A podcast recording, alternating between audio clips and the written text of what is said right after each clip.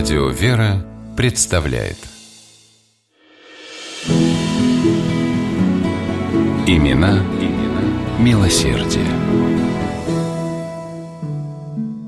Купец Алексей Морозов слыл первым богачом алтайского города Бийска. Но в народе Алексея Федоровича так не называли. Добросердечный Морозов.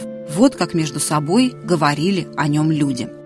Благотворительностью Алексей Федорович занимался вместе с женой Еленой Григорьевной. Супруги были из простых крестьянских семей, оба родились на Владимирщине. На Алтай приехали в середине XIX века. Морозов торговал тканями, зерном, владел магазинами не только в Бийске, но и в других алтайских городах – Барнауле, Змеиногорске. На берегах Аби Алексей Федорович построил несколько мельниц – Имелось у него и свое пароходство. К 1877 году Морозов стал единственным в Бийске купцом первой гильдии, то есть он имел право вести заграничную торговлю. Спустя четыре года его избрали городским головой. За работу на этом посту Алексея Федоровича удостоили трех орденов – Станислава, Анны и Владимира. Свой первый благотворительный проект Морозов осуществил еще до того, как стал городским головой. Он построил в Бийске приходское училище. Оно обошлось купцу в 12 тысяч рублей. Вкладывать деньги в образование Алексей Федорович начал по просьбе жены. Елена Григорьевна была неграмотна и хотела дать возможность учиться детям бедняков. 12 школ открылись в Бийске на деньги Морозовых. К тому же Форштадтская женская – начальное миссионерское и Александро Невское приходское училище тоже были построены и содержались за счет Алексея Федоровича. И женская прогимназия появилась в городе после того, как Морозов пожертвовал на ее строительство 20 тысяч рублей. Купец стал попечителем этого учебного заведения и каждый год вносил в его казну солидную сумму. Много жертвовали супруги на церковь. На их деньги в Бийске возвели Троицкий кафедральный собор, самый большой и красивый храм в городе.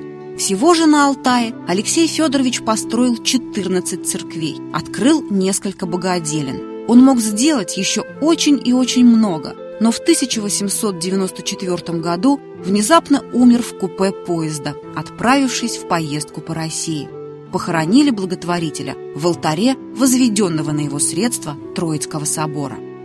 Оставшись одна, детей у Морозовых не было, Елена Григорьевна рук не опустила и продолжила добрые дела мужа. Построила кожевенный завод и электростанцию в Бийске. Прибыль они приносили колоссальную, и Морозова щедро делилась ею с людьми, вкладывая деньги в строительство богоугодных заведений – главного храма Тихвинского женского монастыря, богадельни, домовой церкви при мужском училище.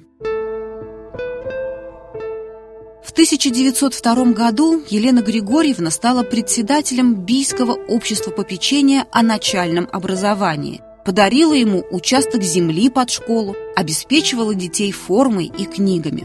Благотворительница построила ремесленное училище имени Алексея и Елены Морозовых, Электростанция, возведенная ею, безвозмездно освещала храмы, школы и училища Бийска. Слава об этой великодушной женщине гремела далеко за пределами Алтая. Восхищенная трудами Морозовой, великая княжна Мария Павловна прислала ей золотой браслет с сапфиром и бриллиантом. Елена Григорьевна скончалась в 1908 году. Похоронили ее рядом с мужем в Троицком соборе. В 30-е годы храм взорвали – Каким-то чудом могилы Морозовых сохранились. Фамильный склеп супругов обнаружили при раскопках в 2008 а спустя три года в Бийске открыли историко-мемориальный комплекс в память об Алексее Федоровиче и Елене Григорьевне. Ровно на том месте, где в XIX веке находился алтарь построенного ими Троицкого собора. Имена, имена милосердие.